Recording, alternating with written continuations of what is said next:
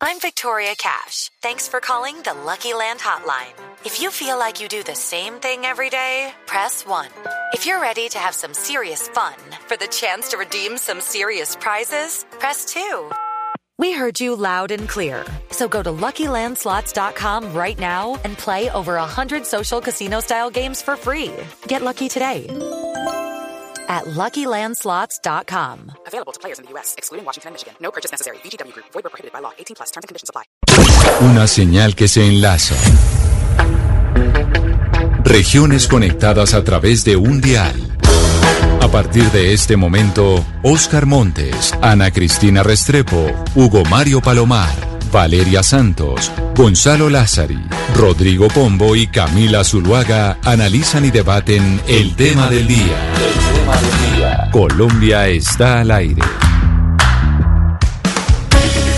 Son las 12 del día, 16 minutos. Les damos la bienvenida y nos conectamos con todo el país hasta ahora, después de las noticias del mediodía, en donde vamos a hablar de nuestro tema del día que tiene que ver con el servicio exterior colombiano, nuestro sistema, nuestro servicio diplomático. Estamos en el marco de la Asamblea General de Naciones Unidas. Ayer habló el presidente Iván Duque, pero también, Valeria, estamos ante las elecciones norteamericanas y hay una queja, hay una queja de algunos demócratas en donde dicen, oiga, es que el gobierno colombiano se está involucrando o partidos eh, de, de, Colombia se están involucrando en las elecciones norteamericanas para favorecer a Donald Trump. ¿Quiénes son los que están diciendo esto y cuáles son las quejas que se están presentando? Pues Camila, es que justo en el marco de esta Asamblea de la ONU, como usted comentaba, hay muchas preguntas alrededor de cuál es la estrategia de política exterior que está, digamos, adelantando el gobierno colombiano. Lo que hemos visto últimamente es que eh, parece, todo parece indicar y todo comenzó, digamos, con la defensa que hizo Colombia del presidente del BID, el señor Claver Carone, donde decían que evidentemente esto era un apoyo a la presidencia de Donald Trump. Pero a raíz de eso empezaron, digamos, otras denuncias. El presidente Juan Manuel Santos eh, dijo en una entrevista que él tenía información y que no iba a revelar la fuente de que, eh, digamos, eh, Colombia estaba apoyando al, al partido o, a la, elección de Donald Trump en Estados Unidos. También, Camila, eh, un medio eh, de Florida, un medio, digamos, eh, un medio de comunicación de, del estado de Florida, ayer divulgó una denuncia, digamos, un artículo en donde se pregunta si Estados, si Colombia está interfiriendo en las elecciones de Estados Unidos a través de divulgar una narrativa del peligro del castrochavismo y de la izquierda, un poco diciendo que, pues, Biden, digamos, sería como una encarnación de esa izquierda latinoamericana y del peligro que esto acarrería para Estados Unidos. Eh, mencionan a dos políticos del Centro Democrático, uno de ellos, María Fernanda Cabal, como la persona que estaría haciendo campaña a favor de Donald Trump. Entonces se pregunta si el gobierno de Colombia activamente está, pues digamos, haciéndole campaña a Donald Trump. También salió un confidencial del espectador diciendo que Luis Alberto Moreno había llamado al presidente de la República, Iván Duque, a decirle que se había enterado de que el Centro Democrático iba a apoyar un mitin o, una, una, o un evento político a favor de Donald Trump en la Florida y que a él le parecía esto inconveniente y que el presidente Iván Duque desde ese momento pues no le hablaba a Luis Alberto Moreno. Y, Entonces son muchas denuncias que implican pues y que Okay. Y que dicen que Colombia sí está haciendo campaña activa por Donald Trump en Estados Unidos. Ana Cristina, y por eso le estamos preguntando a los oyentes a través de nuestra cuenta en Twitter, estamos haciendo un sondeo de cómo calificarían ustedes la política exterior que está llevando a cabo el gobierno del presidente Iván Duque. Damos tres opciones, buena, regular o mala. Hasta el momento tenemos 2.087 personas que han votado y el 79% dicen que mala, el 5.8% dice que regular y el 15.2% dice que buena. Esto un sondeo no una encuesta, a través de Twitter sobre cómo ve la gente el sistema de política exterior colombiano. Claro, Camila, es que la percepción es, es muy cercana a lo que está sucediendo, a lo que sucede en la realidad, porque digamos en ese, mm, en ese informe que nos acaba de mencionar Valeria, hay dos políticos señalados pertinentemente que son María Fernanda Cabal y los artículos que ella publica y los videos y artículos que ella publica en el, en el eh, en el sitio de debate llamado Debate, donde ella dice que el COVID es un virus que se incubó en, en la China comunista y en beneficio de los políticos liberales, pues el discurso de ella. Y por otra parte también eh, hablan del congresista Juan David Vélez, que él eh, está mencionando pues eh, constantemente en Florida hablando del riesgo del comunismo. Lo gracioso, Camila, cuando hacen esta, este tipo de comparaciones de, de Biden, que dicen que Biden es el clon de Chávez, es que si uno lee cualquier analista político, los analistas políticos lo que dicen es todo lo contrario, que Trump lo que está haciendo haciendo es como una mímesis de los, de los típicos populistas latinoamericanos como, como Hugo Chávez o como Álvaro Uribe, que más, que más se parece Trump a ellos, a los populistas latinoamericanos, eh, que Biden. Y la crítica y la crítica Camila pues también recae es sobre esta política internacional pues que está es mirando hacia el pasado, narcotizando la conversación, es un regreso al pasado. ¿Y qué tanto nos conviene? Nosotros habíamos hecho este programa ya hace un poco más de un año con los mismos invitados para hablar de cuál eh, era la estrategia internacional de Colombia y si era una buena estrategia o no. Y por eso invitamos nuevamente a dos académicos, dos expertos internacionalistas para analizar ya hoy, después de dos años del gobierno del presidente Duque, cómo ven la política internacional de nuestro país. Una de ellas es Laura Gil, politóloga internacionalista, pero además directora del medio de comunicación La Línea del Medio. Laura, bienvenida, gracias por estar con nosotros. Muy buenas tardes, Camila, un gusto Laura, y yo empiezo haciéndole esa pregunta que le hacemos a los oyentes. ¿Usted cómo ve la política exterior del gobierno del presidente Duque hoy, después de dos años? Pues yo veo eh, que ha sido eh, eficiente, pero de, con un impacto muy que considero negativo para Colombia, es decir, eficiente porque han logrado retroceder en dos años ocho años de ganancias. Y ahora quiero preguntarle a Marcos Pekel, que también nos acompaña, que también es analista internacional y columnista de opinión. Profesor Marcos, bienvenido. Gracias por, por sumarse a esa charla hoy también, que la tuvimos hace un año más o menos haciendo exactamente el mismo análisis. Bienvenido. Buenas tardes, Camila. Buenas tardes, Ana Cristina, Laura. Eh, yo sí diciendo, yo creo que la política exterior colombiana ha sido buena en lo que tiene que ver con defender los intereses de Colombia con base en la realidad que estamos viviendo y no con base en consideraciones ideológicas. Pero ahora yo les pregunto a los dos, y empiezo por usted, Laura, los dos van a tener el micrófono abierto, pero estar en una política exterior de relación con los Estados Unidos, en donde básicamente nos estamos comprometiendo con un único partido, con el republicano y con una campaña política como la de Trump, ¿no puede ser muy riesgoso a futuro en caso de que lleguen a ganar los demócratas? Pues mire, yo francamente creo que los demócratas eh, no son como Trump y hay algo, eh, es decir, no creo que vayan a guardar grandes rencores porque ellos también van a estar en una situación de tener que reparar relaciones con el resto del mundo. Entonces, en ese sentido, creo que em, lo que está haciendo el gobierno colombiano es una estrategia equivocada, pero no, pero pienso, digamos, que si llegan a ganar los demócratas, eh, van a estar en una lógica de generosidad con el resto del mundo para ver cómo reparan el desastre que les deja Trump. Eh, entonces, lamento que se que se rompan las prácticas diplomáticas. Es muy es un precedente malo. Eh, no se debería repetir pero o sea no no creo que sea nada sorprendente que María Fernanda Caballo que Juan David Vélez estén em, eh, diseminando desinformación en la Florida. O sea lo hacen acá todos los días. Ellos no comprometen al gobierno colombiano. O sea lo que hagan ellos podrá ser reprochable, pero no comprometen. El problema son las otras cosas que sí comprometen y como digo, creo que eso se va a poder eh, reparar. Marcos, ¿y usted qué opina? Mire, yo creo que la política colombiana ha sido históricamente bipartidista y yo creo que esto no lo hemos abandonado. Por otro lado, la, la, relación de Colombia con Estados Unidos ha sido demasiado importante para el país y Colombia ha sido en ese sentido un poco distinto al resto de América Latina, incluso desde la misma participación de la guerra en Corea.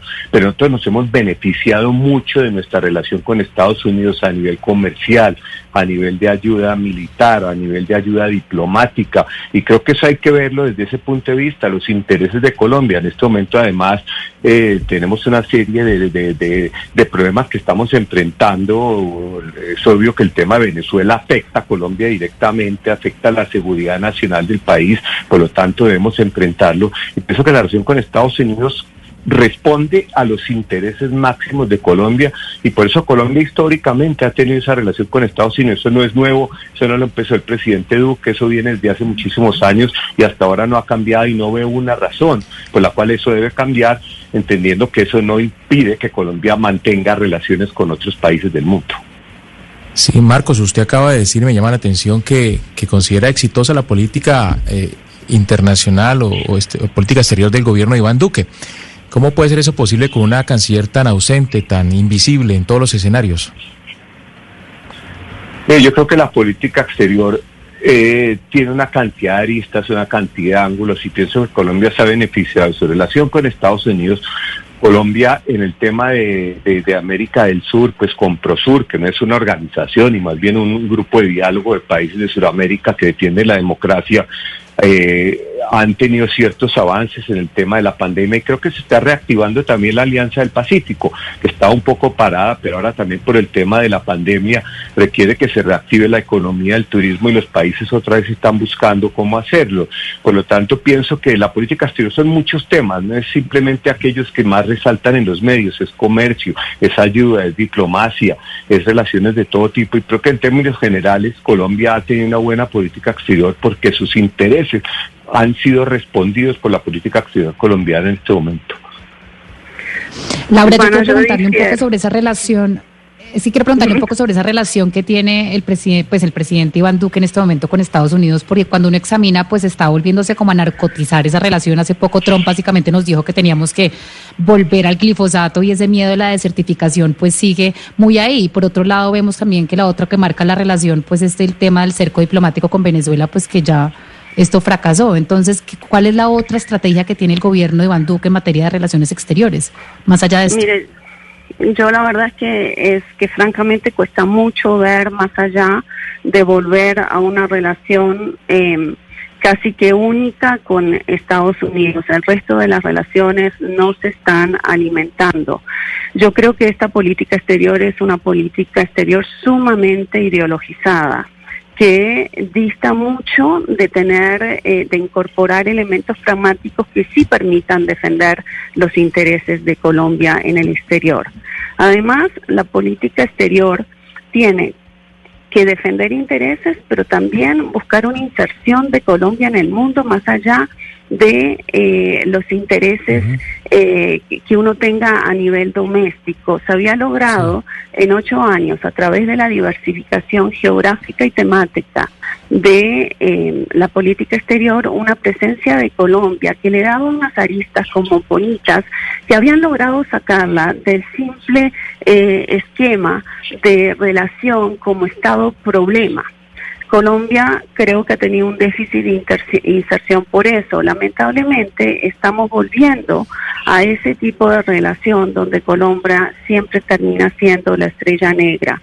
Y yo creo que la cláusula de Jim McGovern en la ley de presupuesto de Estados Unidos, donde le pide a su gobierno que investigue si la ayuda militar fue usada para hacer seguimientos ilegales a civiles en Colombia, creo que muestra que estamos volviendo al pasado de una forma eh, muy rápida, muy, muy rápida. Todo eso tiene costos.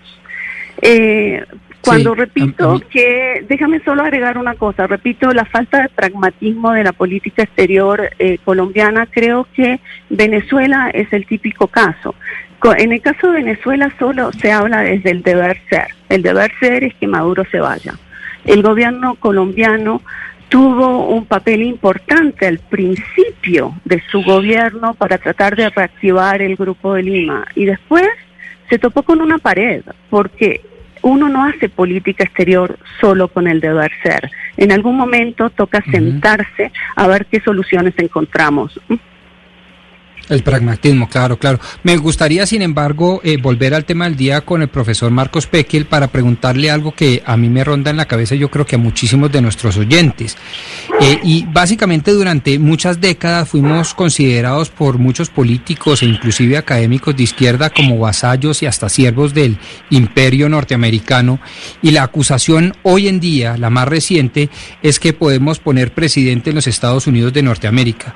La pregunta obvia entonces es, a su juicio, profesor Pekel, ¿eso es bueno o eso es malo? De Pero yo no creo que la acusación sea que podamos poner presidente, sino que estamos haciendo política en la Florida para influir el voto latino, que es importante. Es decir, no es que vayamos a poner presidente, es que allá es... Lo que dijo la profesora Laura fue todo lo contrario. Influir, influir el voto colombiano. No, no, no, porque es que yo creo que usted está aquí también un poco haciendo, eh, ridiculizando. Nadie ha dicho que los colombianos y los políticos colombianos van a definir la política, van a definir cuál es, quién va a ser ser el ganador en los Estados Unidos. Pero sí que hay unos políticos que están tratando de influir el voto colombiano en la Florida y en la Florida hay una presencia de colombianos importante. Laura Gil no hablan en nombre ni más faltaba del gobierno ni del Estado Nacional. Pero hablan en nombre del partido de gobierno. vayan, en nombre del partido de gobierno del presidente. Van, van, un par de senadores. Perdón, en nombre del Centro Democrático.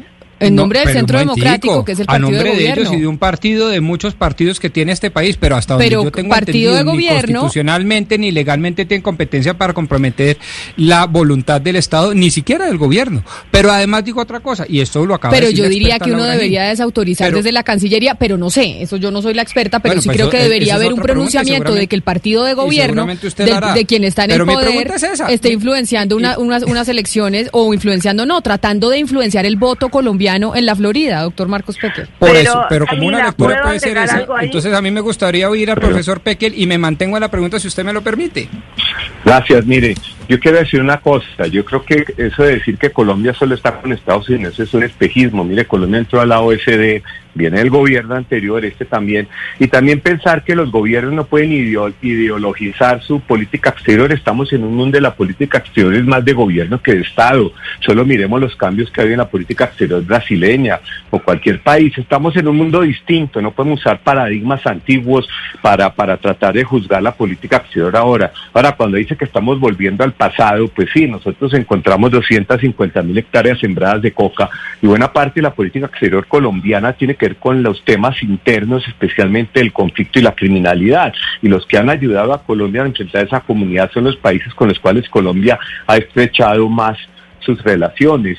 En el tema del Partido Demócrata y, salirle a Colombia con el tema de, en qué se gasta la plata, eso no es nuevo. Eh, el congresista lleva años haciendo lo mismo. Al, al final del día, Colombia es un aliado estratégico para Estados Unidos en la región, como dije, lo ha sido desde la guerra de Corea, sea el que esté en la Casa Blanca, demócrata, republicano, eso no ha cambiado. Para Colombia ha sido muy beneficioso. Tenemos al acuerdo de libre comercio con Estados Unidos. Estados Unidos nos ayuda a nosotros. porque tenemos que empezar a, ver de manera como adiós al imperialismo yanqui, ese viejo discurso de los años 60 que todavía permea en algunos círculos acá?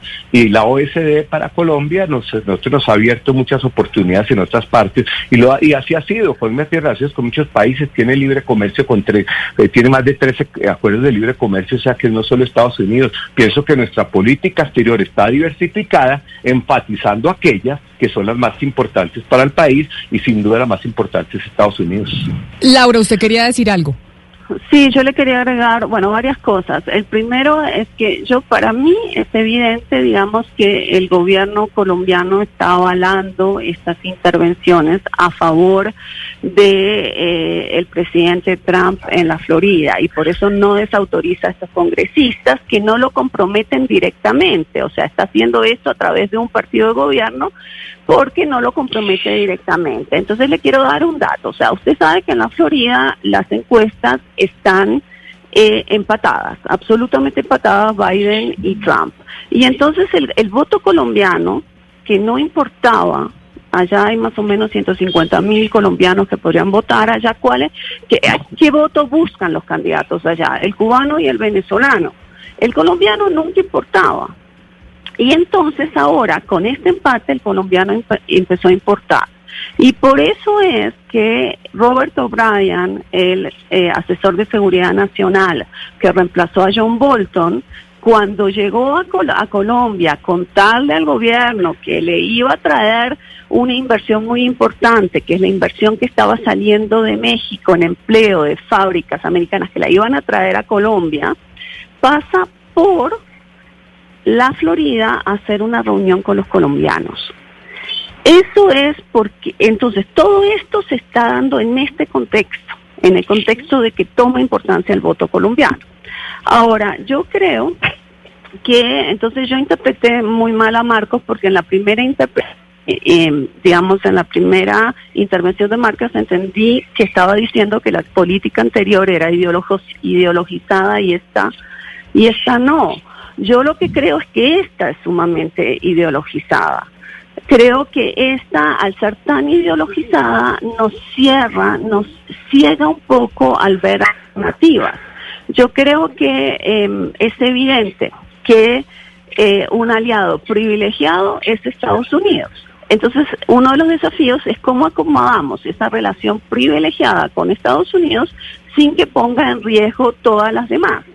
Pero hay, hay, otro, hay otro factor muy importante eh, eh, para discutir y es la confiabilidad. Es decir, en la diplomacia ser confiable tiene una importancia muy grande. Yo le quiero preguntar al profesor Pekel por tres incidentes en particular. Uno, pues cuando se pasaron esas fotos falsas en un dossier de la ONU, unas fotos falsas del ELN en Venezuela. Segundo, cuando se desconoció el pacto de diálogos con el ELN, pues que en la mitad está Cuba. Y tercero, la conversación que se filtró entre el embajador Francisco Santos y Claudia Blum en que estaban despotricando del, del eh, Departamento de Estado. Entonces, ahí queda en entredicho la confiabilidad de Colombia, ¿o no cree así? Eh, mira, Ana Cristina, no necesariamente. Voy a decirle lo siguiente. En el, en el tema de la conversación privada, pues es una conversación privada que la grabaron. Uno no sabe lo que los otros diplomáticos dicen de manera privada en algún Starbucks en Washington y que también los graban. Esta salió a la luz, pues lamentablemente es una conversación privada. Sobre esa no podemos sacar mayores conclusiones. Lo que la gente piensa para su interior no refleja la política exterior del país. Obviamente que eso hizo su, su dosis de daño sin lugar a duda el tema de Cuba, pues mire, acá, eh, en el medio de un proceso de paz, que es una negociación que está llevando a cabo el ELN con el, con el gobierno nacional, ocurre el atentado en la escuela militar de cadetes donde mandan a 22 niños, que son niños de 18 y 19 años, pues el gobierno colombiano tomó la decisión que, que consideró que era la más apropiada, que era acabar con, la, con, con, con, con una negociación que en, ese, en esas circunstancias consideró el gobierno que no debía ser, seguir, eh, seguir más. Yo creo que, que la política exterior de Colombia ha sido consistente, pero ninguna política exterior es perfecta. Y, y la política consistente no es solo este gobierno, ha sido consistente a lo largo de varios gobiernos eh, de mantener una relación privilegiada con Estados Unidos sin necesariamente descuidar las otras y creo que las otras no, no, se, no se descuidan. Y, pienso que, que, que en el mundo actual en las circunstancias actuales, Colombia ha salido ganando con su política exterior, ha salido ganando en comercio, ha salido ganando en apoyo diplomático, ha seguido ganando en apoyo en el conflicto interno que con el acuerdo de paz no se acabó. Se transformó el acuerdo de paz nos dejó a nosotros otro tipo de conflictos, otras sectarias sembradas, otros grupos criminales que lamentablemente tenemos que seguirlos enfrentando y, para eso necesitamos la ayuda de los países que nos han ayudado. A propósito de lo que plantea el profesor Pekel, yo le quería preguntar a la, profesora Laura Gil. Eh, la apuesta, es evidente que la apuesta del gobierno de Duque ha sido por el candidato republicano. Pero ¿qué pasaría en un triunfo del candidato demócrata y en efectos concretos, profesora Laura Gil, para, para Colombia? En, el hecho de que triunfe el candidato demócrata y no el candidato republicano, que es el candidato de los afectos, de sea de los congresistas, que no han sido desautorizados por el gobierno, pero también del propio gobierno colombiano.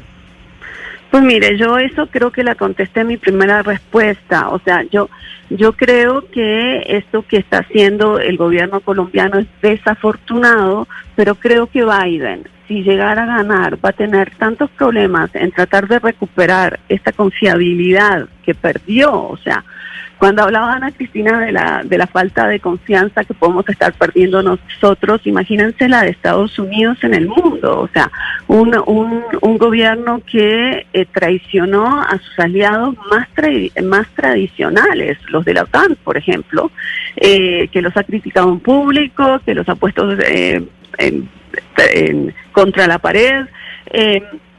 Biden va a tener tantos problemas que no creo que salga a, cobrarnos a nosotros las equivocaciones del gobierno de Duque. Realmente no lo creo. Creo que Biden, por personalidad y por estrategia, no lo va a hacer.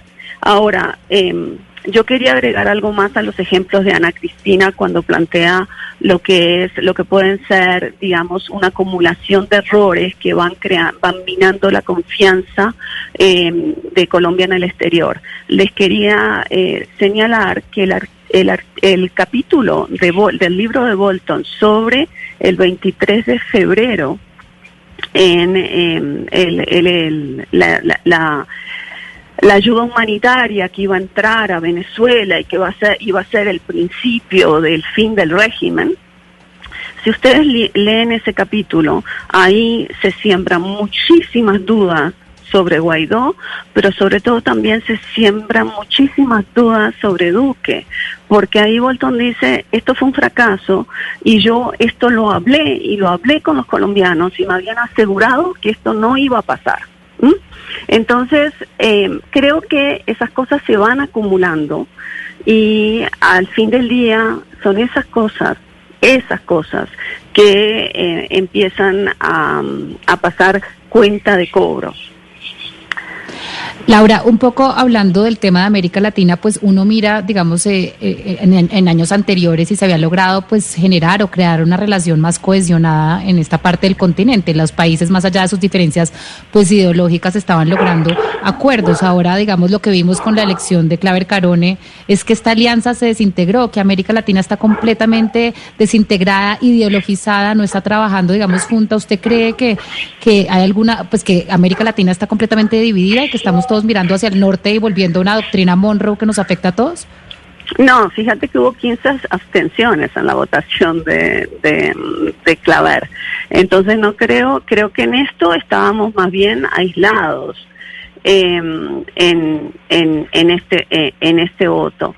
Yo creo que, em, digamos, eh, todavía en América Latina no estamos listos para un proyecto regional porque eh, UNASUR mostró eh, sus limitaciones em, y PROSUR no ha sido capaz de, de presentar una propuesta coherente. O sea, PROSUR para todos efectos prácticos no existe. Existe en la cabeza Em, de, del presidente Duque y del ex canciller Carlos Holmes. Más allá de eso, eh, Prosur no ha logrado nada práctico.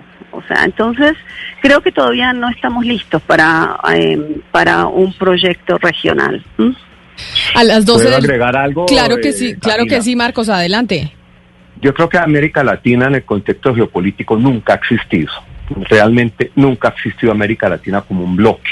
Eh, es más, nosotros tenemos dos puestos en el Consejo de Seguridad con el Caribe y son muchísimas las instancias en que un país vota de una forma un tema y otro lo vota pero no pero pero usted dice si nunca ha existido pero hubo la intención en algún momento cuando estaba Lula en Brasil cuando estaba Chávez en eh, Venezuela cuando estaba Evo en Bolivia Kirchner en Argentina fue como ese primer asomo de tener de tener un bloque latinoamericano en la política internacional no, no era un bloque latinoamericano, era un bloque de los países de izquierda en el cual Colombia siempre fue un cuerpo extraño. Colombia fue un conviado de palo en UNASUR desde que se fundó hasta que se fue. Incluso me recuerdo los realities en el gobierno de Uribe en, Quito o en, o, en, eh, eh, o, en, Bariloche. Por lo tanto, UNASUR no fue un intento, no fue un intento de, de no fue algo a favor de algo, sino en contra de Estados Unidos y Canadá, que la idea era crear un organismo regional en el que Estados Unidos estuviera y CELAC que es lo mismo.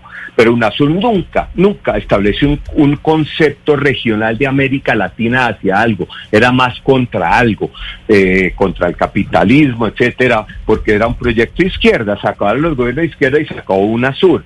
Y América Latina ha tenido demasiados problemas desde, desde el Congreso Anfictiónico de crear una una, una unidad del continente y eso no existe. Por lo tanto, eh, acusar ahora al presidente Duque que Colombia ha estado aislada, Colombia no ha estado aislada. ¿Qué significa que Colombia ha estado aislada? Que unos países votaron a favor y otros en contra. Hubo muchos que apoyaron a Carone, no fue Colombia el único, Brasil también. Por lo tanto, eso del aislamiento no, es que hay mucha política exterior de gobierno y eso se refleja en la realidad. Pero América Latina como bloque geopolítico que actúe de manera unificada en un tema no existe.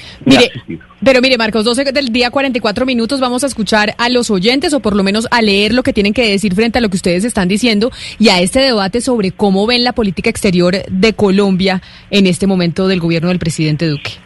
En Mañanas Blue los escuchamos. Y frente a la pregunta, Marcos, ¿cómo califica usted la política exterior de Colombia? ¿Cómo la está llevando el presidente Duque? De 2.600 personas que han votado, el 78.6% dice que la ve mal, el 6.5% dice que la ve regular y el 14.9% dice que la ve bien. Y en los eh, mensajes que estamos recibiendo a través de nuestra cuenta de WhatsApp, en su mayoría nos están diciendo, aquí nos estamos arrodillando nuevamente a los gringos y yo sé que usted dijo que eso está haciendo carrera, que estamos pensando pensando que estamos arrodillándonos hacia los norteamericanos. Pero yo les pregunto a los dos, Laura, Hemos tenido dos cancilleres, uno Carlos Holmes Trujillo y ahora Claudia Blum. En la cabeza de ellos dos ha estado la política exterior colombiana durante este gobierno. ¿Usted cómo califica, Laura, la Cancillería de Carlos Holmes y la de Claudia Blum ahora? Pues mire, yo creo que en la Cancillería de Carlos Holmes no hubo un proyecto de política exterior colombiana, hubo un proyecto em, eh, para Venezuela. A eso se redujo la política exterior colombiana. Eso de que le ha servido, o sea, comercialmente al país, de que se siguen defendiendo los intereses nacionales, tampoco lo veo así. Les recuerdo que Alianza del Pacífico en el primer año del gobierno de Duque quedó prácticamente abandonada en parte porque Duque había prometido que no quería más tratados de libre comercio. Entonces, el tratado de libre comercio que se estaba adelantando con Nueva Zelanda, todo eso quedó eh, trabado. Eh, curiosamente, en la Alianza del Pacífico resultó Duque aliado con el populista de izquierda López Obrador. Eh, con, con la lógica de cerrar mercados para mantener eh, mantener subsidios a sectores industriales. Entonces hay que tener mucho cuidado, ¿no? Porque em, esta es una derecha que es una derecha que también es una derecha no tan abierta al mundo comercialmente, con muchas dudas, por eso el presidente Duque también era tan crítico del ingreso a la OCDE, que no, no pudo dar marcha atrás para eso porque ya estaba prácticamente eh, este perfeccionado el ingreso, que se, realmente se perfeccionó el gobierno Duque, pero no, ya no se podía dar marcha atrás. Entonces, eh, en el término de aislamiento, yo estoy de acuerdo con eh, Marcos Pekel. Yo no creo que haya un aislamiento. Lo que hay es una Pero Laura, ahí tengo una pregunta. Una alineación con los con los estados con proyectos de derecha. Por eso es que vota Brasil, igual que Colombia. Para mí eso no es una cosa para estar sintiéndose orgulloso, votar al lado de Bolsonaro. Eh, dime, Camila. No, es que frente a algo que usted dice, porque Marcos nos decía, no es que estemos solamente nosotros concentrándonos en tener una buena relación con Estados Unidos y nos estamos olvidando del resto. Y uno de los argumentos que entregaba Marcos era precisamente el tema de la OCDE, de la OSD. Y usted me dice, es que el presidente eh, Duque nunca estuvo de acuerdo con la OCDE, entonces ahí me quedo un poco confundida. O sea, Marcos, decimos que tenemos una política exterior exitosa en el, en el gobierno del presidente Duque, entre otras como argumento por el tema de la OCDE, pero nos está diciendo Laura que es que el Centro Democrático del presidente Duque no estaban de acuerdo con eso. Pues el presidente Duque y el gobierno actual han hecho todo lo necesario para formalizar la relación con la OCDE. Eh, ya somos miembros de la OCDE, por lo tanto, eh, creo que eso eso responden los hechos responden a las a, lo que se pueda estar infiriendo ah, pero, pero entonces, Marcos, sí estaríamos frente a una política exterior en donde se dice una cosa y se hace otra, que es la gran crítica que hoy se le está haciendo al presidente Duque por tener un eh, mensaje en Naciones Unidas con el tema del fracking, con la defensa de los páramos, mientras aquí estamos con el gobierno defendiendo la explotación en Santurbán. Entonces, es que dicen una cosa en público y hacen otra y hacen otra cosa en privado y entonces tenemos que fijarnos es en lo que hacen y no en lo que dicen. No, no, Camila, yo no estoy de acuerdo que el fracking y proteger los páramos sean temas eh, temas incompatibles. Uno puede hacer fracking a un lado y no estoy defendiendo el fracking, simplemente estoy diciendo que no puede defender los páramos y hacer fracking también. Yo creo que las cosas no son incompatibles, por eso no es que se esté diciendo una cosa. Yo nunca vi al presidente Duque ni en campaña ni en la presidencia hablando contra la OCDE. Si estoy de acuerdo con Laura que al comienzo del, del, eh, gobierno se, se, se, se, frenó un poco el tema de la Alianza del Pacífico, pero ya se arriba, reavivó otra vez el tema de la pandemia, la Alianza del Pacífico está otra vez dialogando para reactivar los sectores económicos y creo que eso es positivo, eh, pero no creo que se esté diciendo una cosa y haciendo otra. Ahora, eso eh, ocurre con todos los políticos, ¿no? Pero Marcos... Pues mire, yo sí le digo en un caso en el que se hace una cosa y se dice otra. Eh, en el acuerdo de paz, el acuerdo de paz afuera se defiende, adentro se ataca. Yo no estoy de acuerdo, Laura, con esa forma. Yo creo que los acuerdos de paz en el mundo, Laura lo sabe muy bien, todos tienen problemas. Un acuerdo de paz no termina y, y se firma y se acabó el el tema. Y todos los acuerdos de paz en el mundo han tenido problemas, requieren tiempo más de implementación, polarizan a la gente, polarizan a las poblaciones. Entonces, acuerdos de paz que requieren concesiones polarizan y eso ha sido una constante en todos los acuerdos de paz que se han firmado en todas partes. Acá tenemos dificultades que son propias del acuerdo de paz, se han hecho unas cosas bien y hay unas tareas pendientes, esas tareas pendientes se harán. Pero decir que acá se está destruyendo la paz y hacia afuera se está diciendo una cosa y no estoy de acuerdo. Creo que los problemas que estamos enfrentando, se enfrentaban a enfrentar incluso con los últimos dos años del gobierno Santos también, es que no es mi culpa del gobierno Santos y el gobierno Duque. Los acuerdos de paz, por su naturaleza, por su complejidad, siempre han tenido dificultades de implementación y, y, esas dificultades de implementación las estamos viendo nosotros acá. Espero que poco a poco las vayamos superando. No, pero señor, eh, pues, pues, Carlos, yo sí le quiero decir que básicamente el gobierno nacional ayer salió a hablar de unos temas que uno aquí no lo ve, digamos, tratando de ejecutar. Es decir, salió a alardear del proceso de paz, salió a alardear del tema del medio ambiente, salió a alardear del tema de los líderes sociales cuando los están matando todos los días. Y cuando uno mira lo que está pasando con el proceso de paz, todo el tiempo el gobierno nacional está hablando de los problemas de la JEP, de que qué hacen los congresistas en el, eh, que hacen los, la, la exfarc en el Congreso. Ya van asesinados 222 excombatientes. Entonces, para la ciudad si hay una clase como de cortocircuito en lo que el presidente se sienta a hablar o dice hablar en la Asamblea de la ONU y lo que está pasando en el país son las dificultades de la implementación de un acuerdo de paz a los líderes sociales. Nosotros, Colombia siempre tuvo un problema de control territorial en sus 200 años de independencia. Eso no se va a solucionar en un día. Eh, a los líderes de, sociales están matando diversos grupos criminales o no criminales. El, gobierno eh, empezó la, el asesinato de los, de los líderes también fue en el gobierno pasado. Como digo, la implementación de los acuerdos de paz es difícil. Colombia hay no creo que esté alardeando de nada. Colombia está haciendo el intento, Colombia, hablo de Colombia, de, de, sacar adelante un precio de paz muy complejo. La JEP está funcionando, que, que la critiquen o no, ¿por qué no se puede criticar a la JEP? ¿O por qué no se puede criticar cosas del acuerdo de paz? Como cualquier acuerdo de paz, la gente los va a criticar. Sin embargo, la JEP está ahí y nadie está impidiendo que la JEP actúe. Los parlamentarios de las FARC, senadores y, y no solo están sentados en el Congreso. Nadie les está impidiendo que vayan. O sea que las CTCR están ahí, los 3.000 guerrillos que se entregaron están ahí, que han asesinado varios. Sí, eso ha sido un problema de Colombia, no es de este gobierno. El problema de Colombia de no controlar la totalidad del territorio tiene 200 años y y seguimos, seguimos con ese problema. Yo creo que nosotros eh, no podemos achacarle a este gobierno que el acuerdo de paz tenga problemas, porque todos los acuerdos de paz en el ah, mundo los han tenido. Yo quisiera agregar algo ahí, si me permiten. Sí, sí. Adelante, Laura.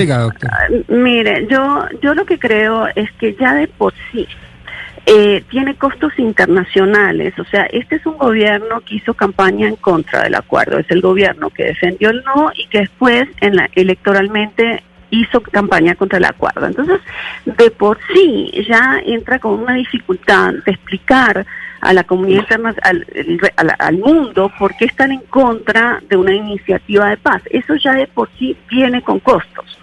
Entonces, como este es un acuerdo que está en el Consejo de Seguridad, que tiene un inmenso respaldo internacional, hay una estrategia de decir afuera que lo único que se está haciendo es tratando de arreglar ciertos baches con una lógica de espejo retrovisor que, todo, que, que digamos que no tiene sentido dos años después. Ahora, Ahora, yo le eh, quiero decir a los a los oyentes, solamente les quiero hacer una pregunta y quiero ver a ver si los oyentes tienen la misma duda que yo. Cuando hablamos del tema del control territorial, eso es evidente que Colombia perdió su control territorial, pero miren, donde están matando más líderes, por ejemplo, esa razón es en Cauca. En, miren el despliegue de tropas, es donde hay más tropas, es en Cauca. Entonces yo esta cosa de que no, es que los matan porque no tenemos control territorial, cuando supuestamente es en esas zonas donde hay más despliegue militar, yo a mí que alguien me lo explique. Y yo quisiera saber si los oyentes tienen la misma duda que, yo. Me parece, si quieren, le explico que control territorial no significa tener tropa. Control territorial significa mm. tener Estado y son dos cosas diferentes. Pues fíjate tú que yo en eso estoy completamente de acuerdo, pero la visión del gobierno es de despliegue de tropa, porque fíjate que cuando se si tú miras de, por ejemplo, iniciativas como el PAO, terminan siendo iniciativas solamente de llevar eh, eh botas eh, eh, a terreno más que otra cosa. Pero no será... Sí, sí, yo, yo simplemente quería hacer una reflexión para la profesora Laura y, y, lo digo desde la perspectiva... ¿Pregunta o reflexión, Pombo? o sea, ¿va a opinar usted? Ah, perfecto, perfecto. Sí, sí, sí, dije, por eso quiero hacer una reflexión, si me lo permiten en la mesa, y básicamente es la siguiente, y tiene que ver con la definición misma de paz, porque como todos sabemos, la paz es un concepto equívoco. Eh, hay muchas definiciones sobre lo que la paz significa. A mí me gusta la de este gobierno porque me parece que es bastante clara y voy a leerla. La paz real es la decisión social de edificar prosperidad a partir de la verdad, de la solidaridad, del apego a la legalidad y del rechazo contundente a cualquier forma de violencia. ¿Usted no cree, señora Laura, que en última lo que está haciendo este gobierno es defender su propia definición de paz y no las tres definiciones? Pero entonces pregunta, o sea, pregunta e con opinión, Pombo, porque usted dijo opinión o pregunta. Es que una o la otra, porque opinión o pregunta, o, las dos juntas. Mira, pues, yo creo que yo opino, déjeme preguntar, ¿usted no cree, Laura, usted no cree, Laura, que la, la, la definición que acabo de leer y que proviene del mismo gobierno nacional es en última la definición de paz que está defendiendo este gobierno y no las tres definiciones que manejaba el gobierno del doctor Santos?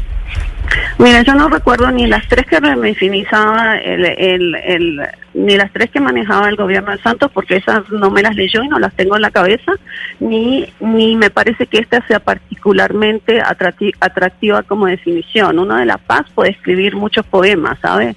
Pero creo que los hechos son tosudos.